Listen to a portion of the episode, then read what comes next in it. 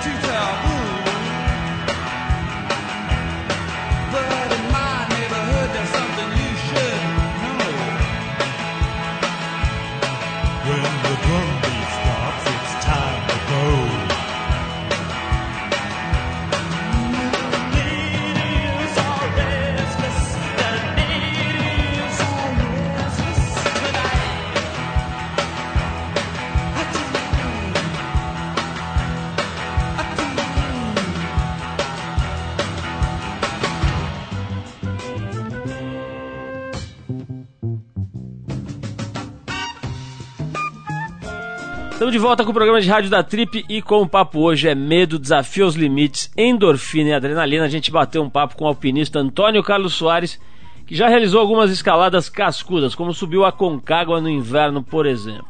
Nos trechos do papo que a gente separou para você, o AC fala dos dois tipos de medo que ele consegue distinguir. Além disso, ele fala também sobre como usa a experiência de encarar o medo e os limites nas escaladas no seu dia a dia normal. Vamos ouvir. Tem um medo que paralisa e tem um medo que te mobiliza. O medo que paralisa é quando você chega numa situação e a situação é tão maior que você, é tão incontrolável, é tão difícil, que você se fecha para ela. E você se recolhe, você tenta eliminar aquela situação, você aborta o projeto que você está fazendo, você se recolhe à sua zona de conforto, você começa a baixar no caso de uma escalada ou alguma coisa assim.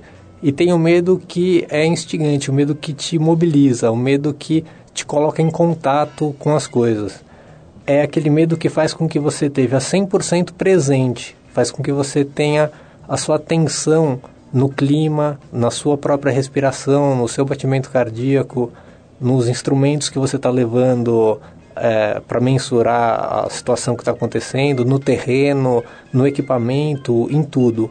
Esse medo mobilizante, eu acho que ele é muito necessário. E eu acho que é um pouco atrás dele que quem faz esportes de aventura vai atrás. Eu acho que na, na escalada invernal do Aconcagua teve muito. Ele teve muito presente lá com a gente, com todo mundo. Porque a gente estava numa situação em que o clima estava muito ruim, várias pessoas, vários outros membros da equipe já tinham desistido.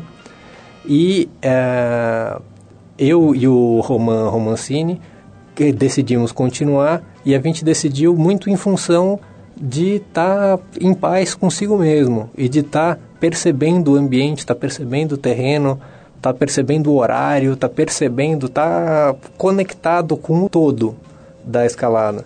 E isso se manteve assim por muitas horas. A gente passou horas ali conectado, iluminado pelaquela situação. E essa é a experiência transformadora é, e positiva. Eu acho que esse, esse medo que mobiliza medo que te conecta, que te faz com que todos os seus terminais nervosos estejam abertos, captando os sinais que estão sendo emitidos, é uma coisa que dá para fazer muitos paralelos. Eu uso na minha vida em vários momentos, seja num projeto, no, no trabalho, seja numa relação pessoal, é, uma, uma, relação emocional e tal. Sempre chega em horas em que você tem que decidir se você vai para frente ou para trás. E eu sempre me coloco naquela mesma situação pensando eu estou esperto para isso aqui, eu estou em contato, eu estou ouvindo os sinais, assim, eu estou presente. Se eu estou presente dentro, dentro dessa história, normalmente eu me sinto mais seguro para dar um, mais um passo e ganhar e nesse passo ganhar mais informação e tomar novamente essa decisão, porque a decisão não é uma decisão pétrea, né? Não é uma decisão que você escreve na que você vai até o final, custe o que custar, porque às vezes custa a vida, inclusive. Então é uma decisão que você vai tomando continuamente. Você resolve ir até ali, dar o próximo passo, ganhar mais informação sobre aquela situação e redecidir. Então isso é uma coisa que eu faço muito. É isso aí, esse foi o alpinista Antônio Carlos Soares falando sobre medo. E além do AC, nossa equipe conversou também com outro esportista que está acostumado a lidar com situações de extremo risco, o Luiz Roberto Formiga. Para quem ainda não conhece, Formiga é um multiesportista que domina diversos esportes de prancha um deles é o surf de ondas gigantes rebocado, né, o chamado tow-in. Recentemente ele encarou a maior onda da sua vida no recém-descoberto pico Ghost Trees, na Califórnia. Aliás, essa onda, essa matéria tá, é, estão na trip desse mês, vale a pena dar uma olhada, que tem Rickson Grace na capa. Uma entrevista exclusiva com o maior lutador do mundo, já que a gente está falando de adrenalina, vale mencionar. Bom, mas só para dar uma ideia do que o Formiga encarou, o Swell foi considerado o maior de 2007, a maior ondulação de 2007, com ondas do tamanho de um prédio de 7 andares. Nesse trecho do papo que a gente vai rolar agora para vocês, o Formiga conta melhor como é que foi surfar essas ondas. Vamos ouvir. Medo total, tanto que quando a gente chegou de manhã, a gente já saiu no Harbor de Monterrey e foi um momento assim que realmente a gente pensa muito na morte, entendeu? Eu não, não, não acho que eu nunca entro num mar desse com a certeza de que tudo vai dar certo e que é normal. Não, não é normal, é um negócio muito arriscado. Tanto que quando a gente saiu de Monterrey Harbor, a gente deu as mãos, eu, o Burley, o Pato, cada um fez a sua reza, eu cantei o meu mantra, cada um pediu a sua proteção a, a entidades superiores, ao seu Deus, porque o negócio era, era muito perigoso, era uma onda realmente muito desafiadora. Então o fator medo é, é total, ele nunca deixa de existir, eu acho que nem deve deixar de existir. A única coisa é a gente administrar, controlar. No meu caso, é, eu sabia que eu tinha condições técnicas, estava é, com um bom equipamento é, e muita respiração para a gente poder tranquilizar, abaixar o batimento cardíaco e principalmente uma concentração total para manter o batimento baixo e uma concentração total na pilotagem da prancha para evitar de errar, mesmo porque era uma onda muito difícil em função de vários calombos, degraus que ela tinha no meio e isso tornava a chance de você cair no momento errado e ser massacrado por aquela massa d'água muito muito fácil disso acontecer. Então, assim, a minha receita para dominar o medo nessa história realmente foi pouquinho de ajuda superior, acreditar que tem gente olhando pra, por a gente lá em cima, mas mais do que isso, através da respiração, centrar, conseguir abaixar o batimento cardíaco e, e ficar 100% focado na pilotagem da prancha. Esse foi o doutor Luiz Roberto Formiga, para quem não sabe, ele é dentista, falando como lidou com medo ao encarar o maior swell da sua vida no final do ano passado. E tem mais adrenalina chegando aqui na veia. Daqui a pouquinho a gente tem o paraquedista Gui Pádua, juntamente com o analista de comportamento Jacob Pinheiro Goldberg aqui no estúdio. E em homenagem ao Gui, que tem quase 11 mil saltos no currículo, a gente rola os caras do Nouvelle Vague e a versão da banda para a música Just Can't Get Enough, dos britânicos do Depeche Mode. Vamos ouvir então.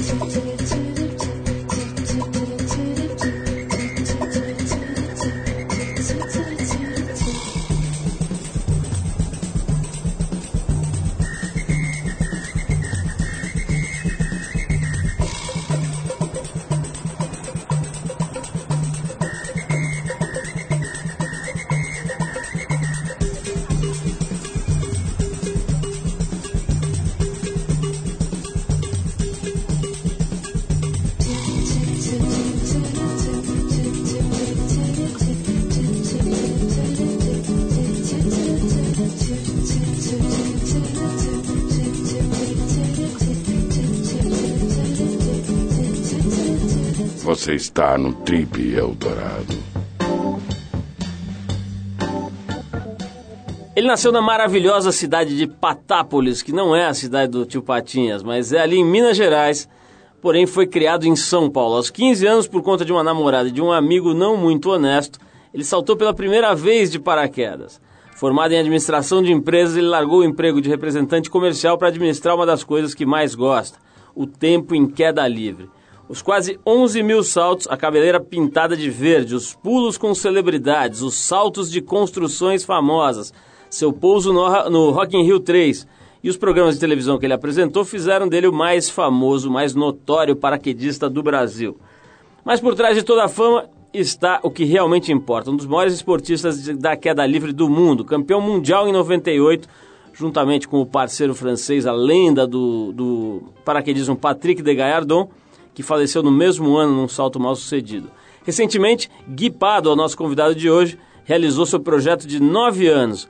Quebrou o recorde mundial de queda livre, ficando exatos 4 minutos e 40 segundos caindo, voando na verdade. Né? Ele vai contar pra gente um pouquinho como é que funciona hoje o, o, a queda livre né? no, do, no modelo contemporâneo, moderno. Existem trajes especiais que forma uma espécie de asa, quer dizer, o atleta se desloca lateralmente, não só uh, verticalmente, enfim. Estamos aqui com o Gui Pado. Gui, obrigado por você ter vindo. Legal te receber aqui mais uma vez, já, já conversou outras vezes, mas é muito legal te receber agora como recordista mundial, né? E eu, tô, eu trouxe aqui mais um convidado para bater papo com a gente.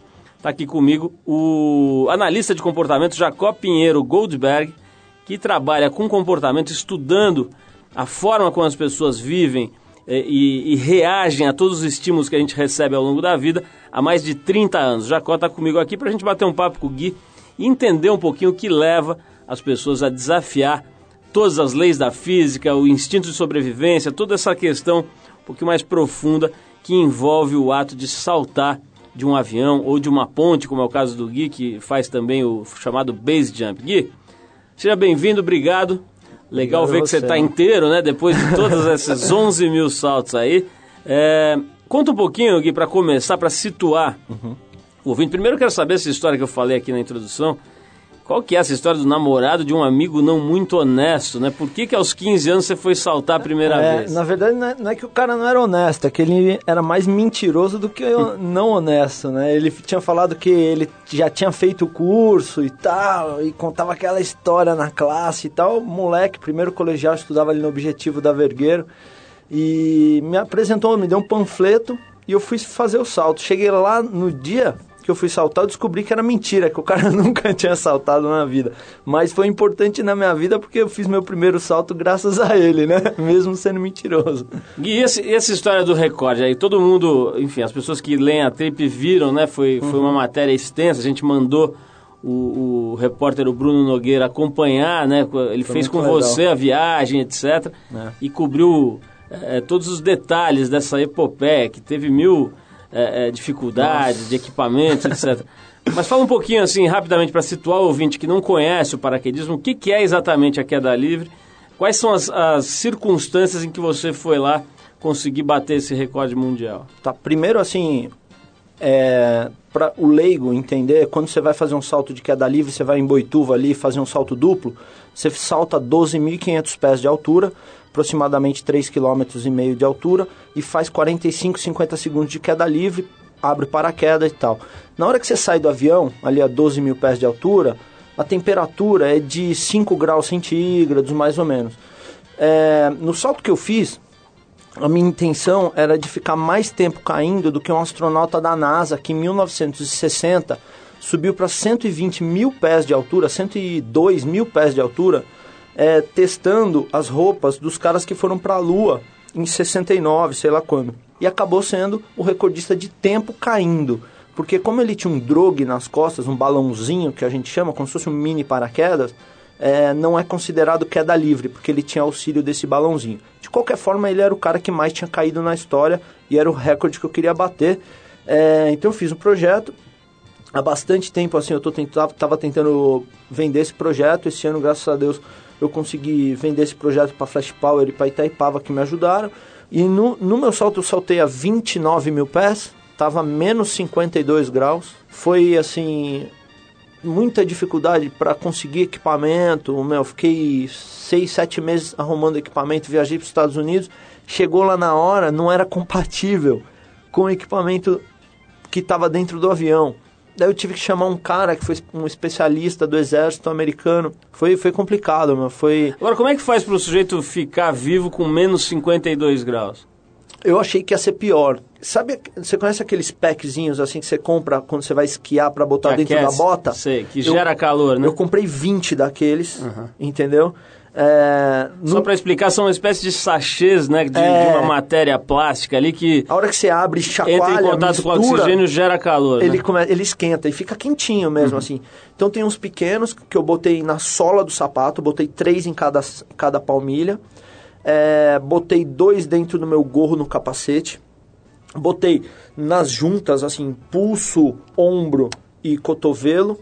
É, botei assim atrás, eu soltei com umas calças assim, tinha uns bolsos assim, botei na coxa, no bumbum, no joelho, no tornozelo e fui colocando esses saquinhos por dentro. E daí botei quatro camadas de roupa especial também que só deixa é, entrar, é, não deixa o vento entrar, só deixa o, o calor do seu corpo assim, é, o suor sair, né? Ela respira bem, enfim. E daí fui, meu. E bateu o recorde. Esse recorde está reconhecido, Gui? Então, é, de- o segundo, tipo assim, a prova do, do tempo eu tenho, né? Que é o vídeo, eu soltei com duas câmeras e mais com um computadorzinho que caso se eu, se eu apagasse, ele ia abri, abrir meu reserva para mim automaticamente.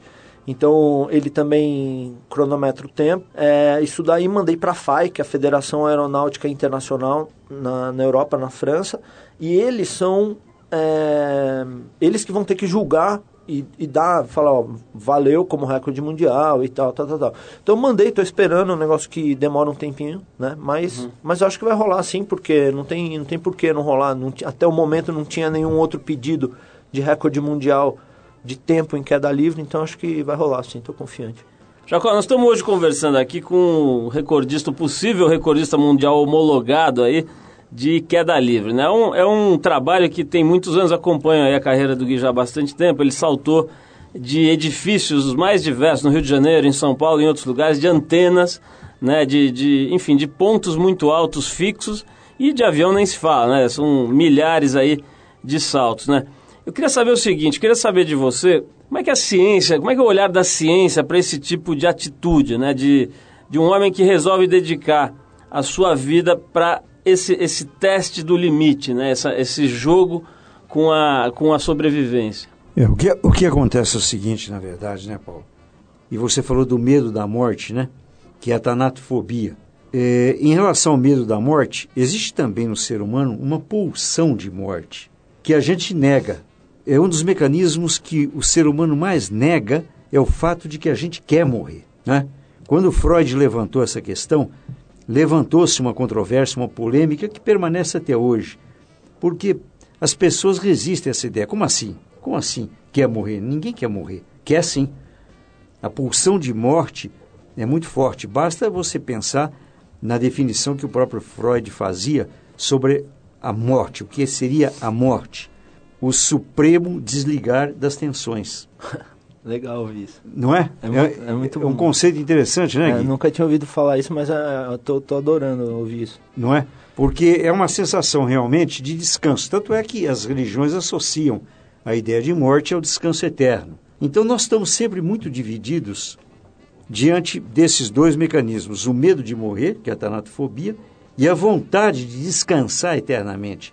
Chega de tensão da vida, que é a pulsão de morte. Então eu acredito que, além de tudo, quando alguém dedica a sua história, a sua biografia a um esporte como o Gui faz, é muito interessante porque ele está nessa linha tênue, na minha opinião, entre o desejo de morrer e o desejo de viver. Eu queria, se o senhor me permite comentar é, é, isso que o senhor acabou de falar, tem duas, duas sensações que são muito assim típicas da queda livre e que em relação ao que o senhor acabou de falar, eu acho assim, uma delas, por exemplo, nesse salto de 4 minutos e 40 segundos em queda livre, é, você tá sozinho em queda livre, sabendo que vai demorar muito tempo para você chegar no chão.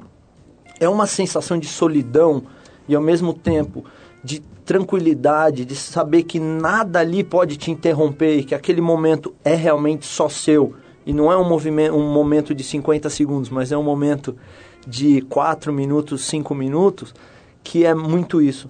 E o momento de sair, antes de saltar de um prédio, assim, é o momento de que você vai, até o momento do salto em si, você vai acumulando conhecimentos do vento, de tudo, para é, construir uma autoconfiança ali para até um momento que você chega e fala assim, desculpa da palavra, mas foda-se o mundo e se entrega ao salto, sabe? É, é um momento de assim maior intensidade que eu já vivi impossível, assim, sabe? Um momento que você está num prédio, num, num local assim difícil e se entregar isso, assim. Olha, eu vou pegar esse gancho, vamos falar. Eu quero falar agora com o Jacó e com o Guipado sobre medo, né? É uma, é uma, acho que é um dos assuntos mais interessantes que existem é, pelo menos quando se trata das grandes questões humanas, né? O medo é uma coisa que ronda todo ser vivente aí permanentemente, talvez seja motivo até é, é, é, de alguma forma move as pessoas e de outra forma pode paralisar. Vamos falar disso, mas antes vou fazer um, break aqui para tocar uma música do Cool and the Gang, que é uma, foi uma banda que se formou nos anos 60. No começo eles trabalhavam mais com jazz e, e lá pelos anos 70 eles se aventuraram pelo funk e pelo rhythm and blues e lá eles conseguiram realmente emplacar. A gente escolheu a música Ladies Night de 1979 e depois da música a gente volta para falar sobre medo, com o paraquedista Gui Pádua e o analista de comportamento Jacó Pinheiro Goldberg aqui no Trip. Vamos lá, Cool and the Gang.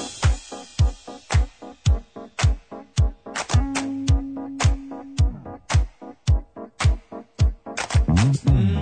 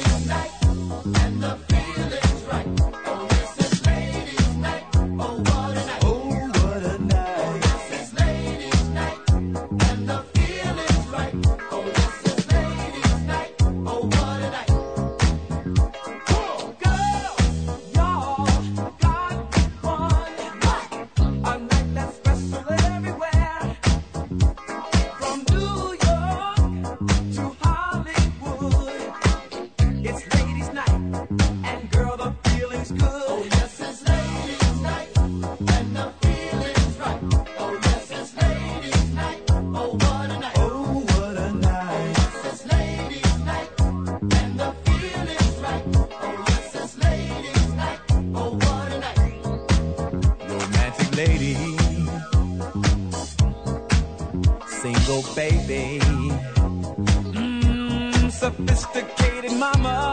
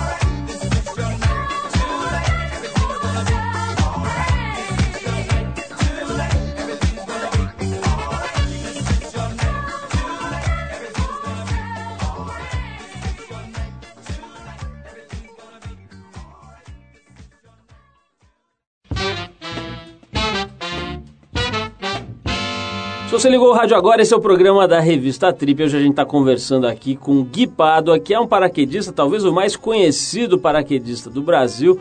O cara já fez cerca de 11 mil saltos e acaba de bater um recorde mundial de queda livre. Ficou mais de 4 minutos, 4 minutos e 40 segundos, simplesmente dropando, né, caindo. Uh, aliás, eu estava falando disso no começo, né, Gui? Não é mais exatamente só caindo, né? Você voa é, é, você tem um deslocamento horizontal também em função daquela roupa de asa, né? Como é que é esse equipamento? É, diferente de outras modalidades do paraquedismo, do paraquedismo, por exemplo, o sky surf que você salta com a prancha, é uma modalidade vertical, com pouquíssimo deslocamento horizontal. O wingsuit, ele, quando o Patrick idealizou ele em 95, sempre foi o objetivo dele voar o máximo para frente no tracking mesmo, que é essa posição que a gente aprende no paraquedismo desde, desde o curso, que é um movimento para se distanciar das outras pessoas em queda, livre na, em queda livre na hora de abrir o paraquedas. A hora que você coloca o wingsuit, embaixo de cada asa você está acrescentando asas infláveis. Vamos explicar, é uma roupa que tem. É como se fosse o braço colado no corpo, né, né Gui? É São como, membra, tivesse... como se fosse uma membrana. membrana isso, é, né? É, São é. Como, como se fosse uma membrana que liga, que liga o teu punho ao teu joelho e cada um dos seus tornozelos com uma asa, três triângulos, três asas, uma embaixo de cada braço e uma na perna grandona, e elas inflam e tem células para que ela não se deforme a hora que ela infla. Então você mantém o perfil dela como se fosse um paraquedas uma mesmo, né? Mesmo. Uma asinha. É, a hora que você sai em queda livre, ela te projeta para frente. Você pode assumir uma posição, mesmo com o macacão, diferentes posições em queda livre. Uma posição de voo mais rápido ou uma posição de voo mais lento, que significaria você esticar ao máximo essa asa, é, que foi o que eu fiz no salto. É, eu treinei bastante tempo assim aqui na Academia Fórmula de São Paulo, justamente para isso, para manter isometria durante o salto o máximo possível. E, meu, eu me surpreendi, foi uma das primeiras coisas que eu falei pro Bruno a hora que eu pousei, ele falou, e aí, como que foi tal? Tava muito cansado. Eu pousei a 40 quilômetros da área, né? Eu não achei, a hora que eu saí do avião, não, não vi o aeroporto para que lado que tava. Eu falei, ah, vou pegar uma reta aqui, vou até onde for, pouso, depois eu me acho.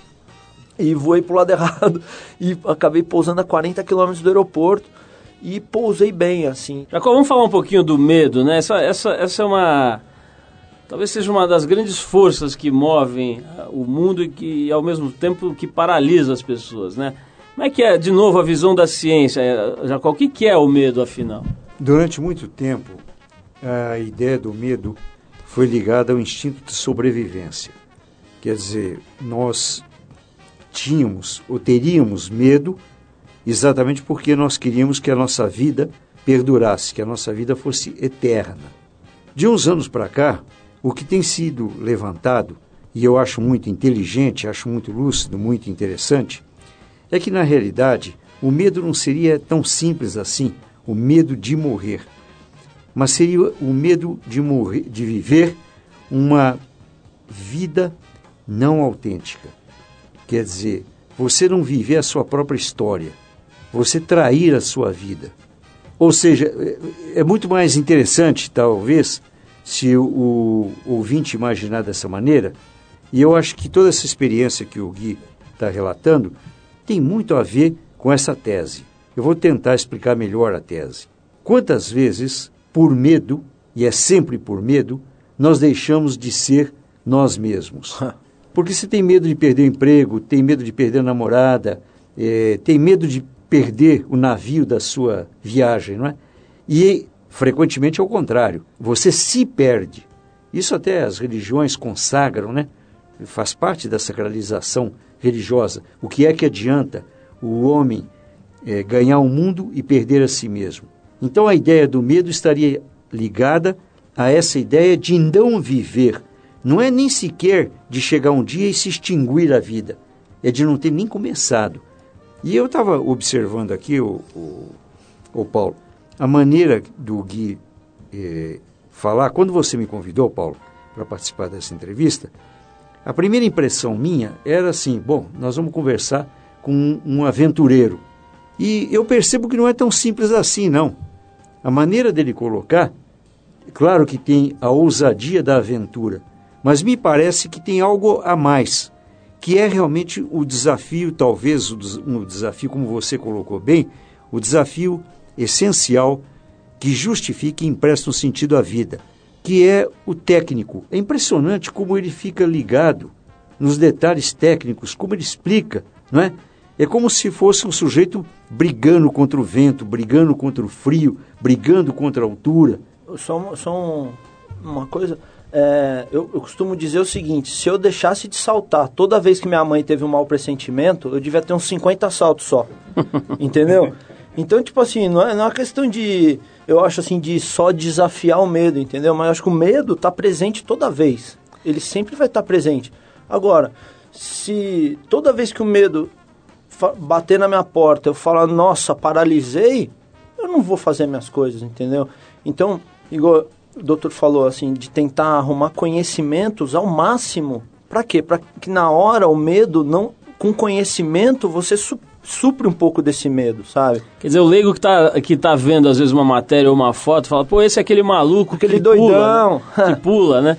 E, e, por trás não sabe que existe todo um, um, um conhecimento específico, uma técnica, um, um, anos de trabalho. Agora, Gui, eu quero ficar nessa história do, do medo e quero pegar um aspecto muito interessante que o Jacó lançou aqui, que é essa coisa de você abrir mão de tudo para seguir a sua história, né? Quer dizer, você não tem dúvida, né, que largou aí, estudou, estava trabalhando como representante comercial, começando uma carreira, largou tudo isso e focou 100% no paraquedismo. Você não faz absolutamente mais nada além de ser um paraquedista profissional, é isso? Não, agora, assim, eu tô com 33, então agora eu tô começando um pouco a pensar no meu futuro. Até hoje, dos 15 aos 33, minha vida foi paraquedismo. Agora eu tô lá na fazenda em Minas, é, quem quiser acessar tem o um site que é xtown, né, cidadex.com.br, que eu tô, meu, fazendo um projeto social com crianças, tirando crianças do trabalho rural e levando lá para a fazenda. Eu construí umas pistas de mountain board, de skate de montanha. Tô fazendo um projeto também junto com com a Emater local do estado de Minas, fazendo um projeto que chama Floresta Esperança, que a gente está plantando árvore, criei um viveiro de mudas de árvores nativas é, para incentivar o pessoal a plantar árvore também. Então eu tô visando um pouco disso. Agora, dedicação mesmo, é, igual o doutor falou, é, depende, eu acho que certas pessoas no começo da vida, assim, quando vem o futuro, elas pensam na felicidade assim. O, o financeiro vai ser a, a felicidade. Assim, Material. Sabe? É, sabe? Tipo assim, vou, meu, eu vou fazer faculdade de administração porque eu vou arrumar um trabalho naquela empresa, depois eu vou ganhar 5, depois eu vou ganhar 10, depois eu vou ganhar 15. E, meu, de coração mesmo, assim, pra mim eu sempre preferi morar numa barraca em Diland, que era o paraíso do paraquedismo, e, meu, ganhar 100 dólares por dia e gastar 80 em salto de paraquedas e 20 para comer e morar na minha barraca, do que, meu, ser, por exemplo, é, vendedor de material hospitalar, propagandista de remédio aqui em São Paulo, igual eu já fui, entendeu? E eu larguei tudo pra viver, meu, de pé no chão mesmo. E, pô. Agora tem uma história aqui, né, que o, o Patrick de Gallardon, que foi seu parceiro aí na, na dupla, é, ele era conde, né, filho da, da, de uma família nobre francesa. É. Quer dizer, não era, ele não era nem propagandista de laboratório, né? O cara, o cara era, era conde, conde meu, e largou tudo isso. Eu vou querer falar sobre, sobre ele um pouco, sobre a morte dele, né? Uhum. E sobre como isso impactou para você. E falar um pouquinho de morte aqui, né, Jacó? Que é outro assunto também que a, a, imprensa em geral é como se finge que não existe, né? É como se isso fosse uma coisa, enfim, distante ou que só acontece com os outros. Vamos falar um pouquinho de morte aqui, mas antes vamos tocar uma música. A gente separou uma música do Cat Stevens. O cara nasceu no, no, na Inglaterra. Esse é doidão. Se converteu ao, ao islamismo em 1977 e abandonou a carreira musical para se dedicar à filantropia. Ganhou diversos prêmios pelo trabalho dele para a paz mundial. Mas antes de abandonar a música, ele deixou um ótimo legado, coisas muito interessantes, como essa que a gente vai ouvir agora. Vamos então do, com o Cat Stevens e a faixa Here Comes My Baby, que deve ser o que a namorada do, do Gui fala olhando para o céu, né? Qualquer pontinho que ela vê, ela fala Here Comes My Baby. Vamos ouvir o Cat Stevens, depois a gente volta para falar sobre morte. Vamos lá.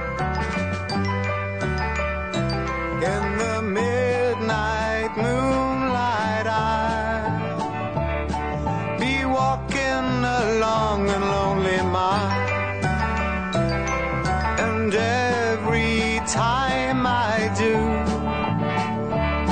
I keep seeing this picture of you.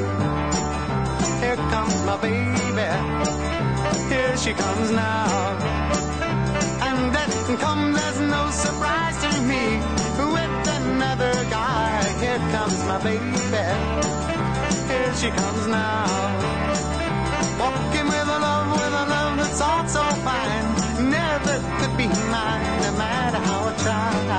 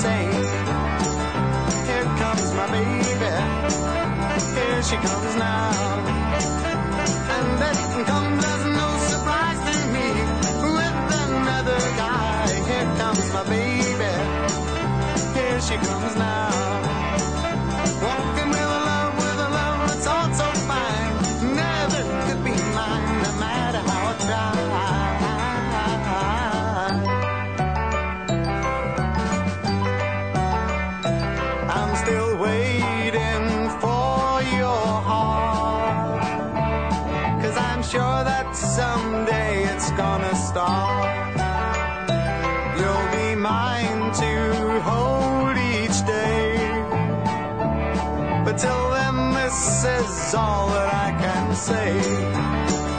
Here comes my baby. Here she comes now.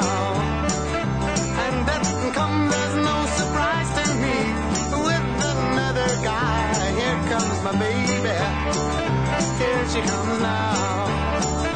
Walking with love, with a love that's all so fine. Never could be mine, no matter how I try.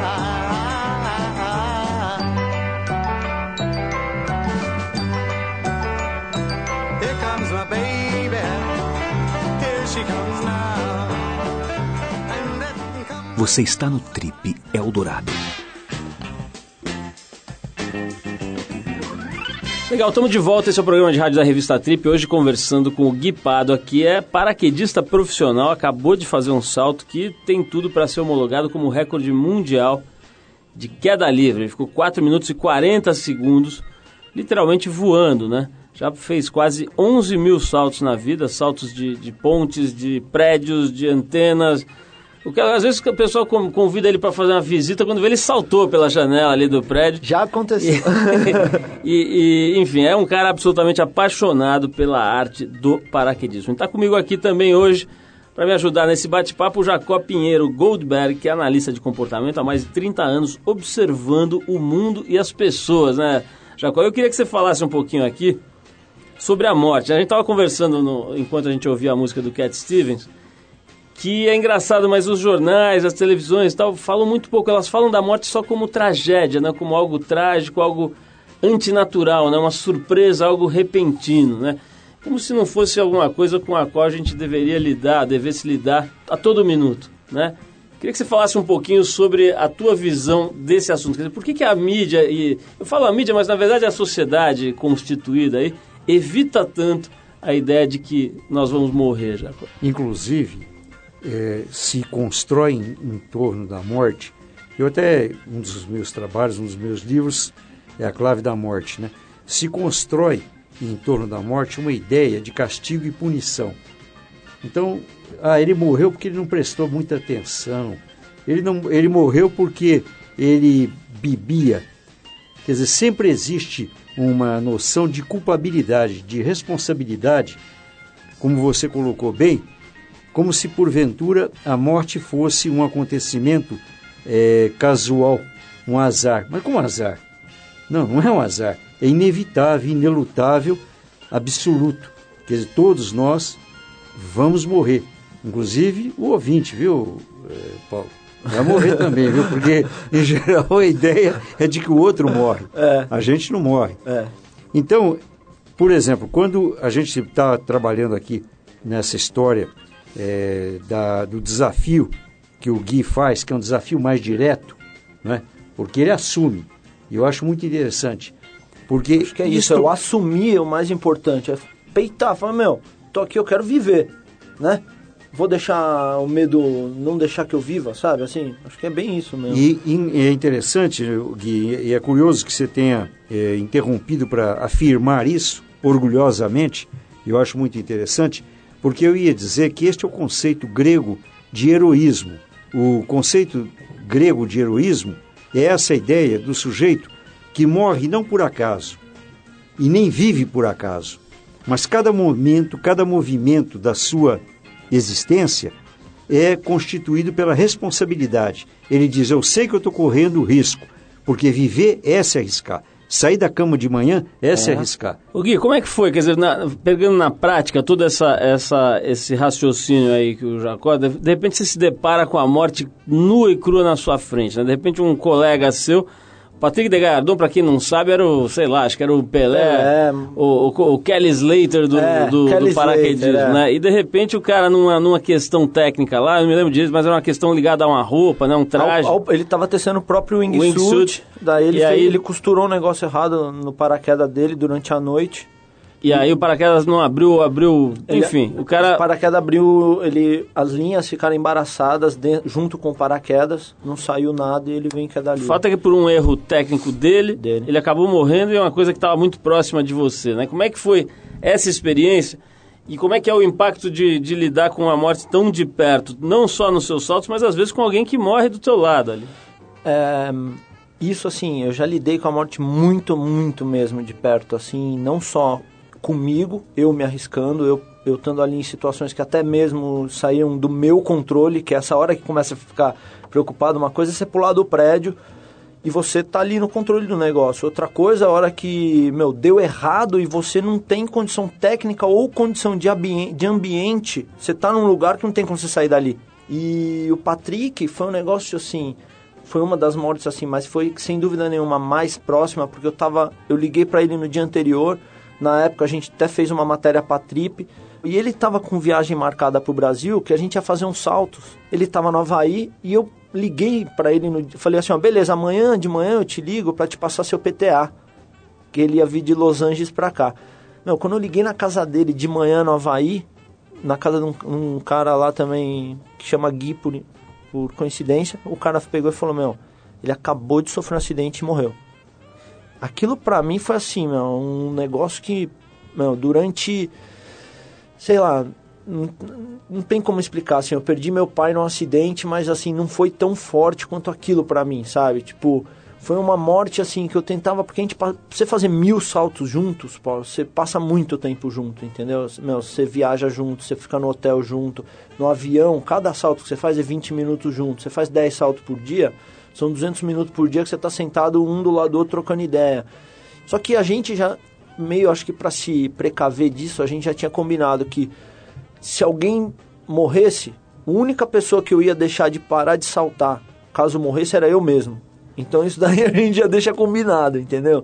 Então saber que eu não ia parar de, de saltar, isso eu sempre tive certeza, assim, por causa da parada. Agora, a falta da pessoa e a- é, para mim foi o mais difícil, assim, o que é normal em, em qualquer esporte, assim, mas eu já vi coisas tristes, assim, de tipo, tá, meu, final de tarde, você tá na área de salto, assim, sentado, eu morava num trailer dentro do aeroporto, assim que eu abri a janela da frente era a área de pouso, então eu vi coisas que, meu, pouquíssima gente viu mesmo, no maior centro de paraquedismo no mundo, você tá sentado fim de tarde na porta do motorhome, vem um cara com paraquedas desconectado, alguma coisa em queda livre, gritando e é bem a 200 por hora a 50 metros e vira braço para tudo, cai um para um lado, perna para o outro. É, meu, são imagens impactantes demais que não saem da sua cabeça nunca. Então você tem que digerir aquilo de alguma forma. Você fica uma semana saltando, toda vez que você vai para avião, é aquela imagem legal na sua cabeça, né, meu? Isso, mas você tem que digerir. Você fala, bom, beleza, vou me cuidar para isso não acontecer comigo. Ô Gui, é, depois dessas reflexões todas, aqui a gente está chegando ao final. Agora, eu acho que valeu, a gente deu, acho que deu um outro tipo de enfoque à tua atividade, acho que foi muito legal. Mas eu quero saber uma coisa que me foi revelada pela própria reportagem do Bruno Nogueira na, na, na edição de dezembro passado aqui da Trip. Ele acompanhou o teu salto, ele, ele diz ali na matéria o seguinte, o cara treinou fez um fortalecimento muscular, fez treinamento aeróbio, etc. Mas o bicho só come porcaria, é impressionante. Não, nos Estados Como ele Unidos. comeu lixo durante, acho que 10 dias o cara se alimentou Não. nas maiores tranqueiras Pô. que o mercado americano oferece. É verdade. Como é que é essa história Não, aí? assim, é, meu, pô, aqui no Brasil tá um treinamento pesado mesmo, assim, e, e com atraso, não vou, não vou mentir não, com, com atraso do recorde, assim, com, a- com o prolongamento e não arruma avião e tal, a própria ansiedade, assim, foi meio me desfocando do treinamento físico para virar produtor do recorde, entendeu? Então, porque é um negócio tão específico que você acaba indo para esse lado. E lá nos Estados Unidos, meu, a gente, eu, a gente chegou, eu esperei o Bruno chegar, eu cheguei dois dias antes. O Bruno chegou, a gente entrou no carro e foi, meu, 12 horas dirigindo até chegar no hotel. E, e eu pé embaixo o tempo inteiro, dirigindo o tempo inteiro. A gente parava no restaurante ele, pô, agora vamos almoçar. Eu, almoçar nada, meu, pega um sanduichinho aí, vambora. então era fast food mesmo pra, pra chegar rápido. Ô Gui, obrigado pela tua presença, parabéns por esse Obrigado, recorde. né? o, obrigado, pessoal, o pessoal diz que o certo é recorde, né? Eu- A recorde. gente acostuma falar Ah, recorde. recorde. Mas enfim, parabéns pelo recorde ou pelo recorde, o que seja qual for o nome, é realmente um feito, né? O cara fica quase 5 minutos, a menos 50 graus de temperatura, voando. Deve ser uma emoção que, olha, o nego passa 5 Esse ano, gerações. esse ano eu quero ir pra 38 mil pés de balão. E a gente já tá fazendo projeto já. Pra Bom, subir mais teve, 10 mil pés. Ontem teve eclipse da lua, eu vi um pontinho ali, achei que era você. Não era. Saltando da lua, daqui a pouco o cara vai estar nesse projeto. O Gui, obrigado. Tem, você tem um site, não tem? Tenho, Quer passar aí pra tudo? É, guipadua.com, sem BR. Guipadua.com para quem quiser conhecer melhor as aventuras do Guipado. É, Jacó, obrigado pela tua presença mais uma vez. É sempre legal estar com você, é sempre legal é, dividir o microfone com você, especialmente num assunto tão interessante como esse do esporte, que desafia todos os medos, os temores, os riscos, etc. E literalmente bota para baixo. A gente vai tocar mais uma música aqui que se chama Modern Lover. É um clássico do David Bowie, né? É, que a gente toca aqui pra galera dar uma descontraída depois dessa conversa que girou por temas interessantíssimos. Vamos lá, a gente vai de Modern Lovers, depois a gente volta. Hoje tem ainda o boletim do fim pra te dizer o que tem de interessante rolando aí no fim de semana. Vamos lá.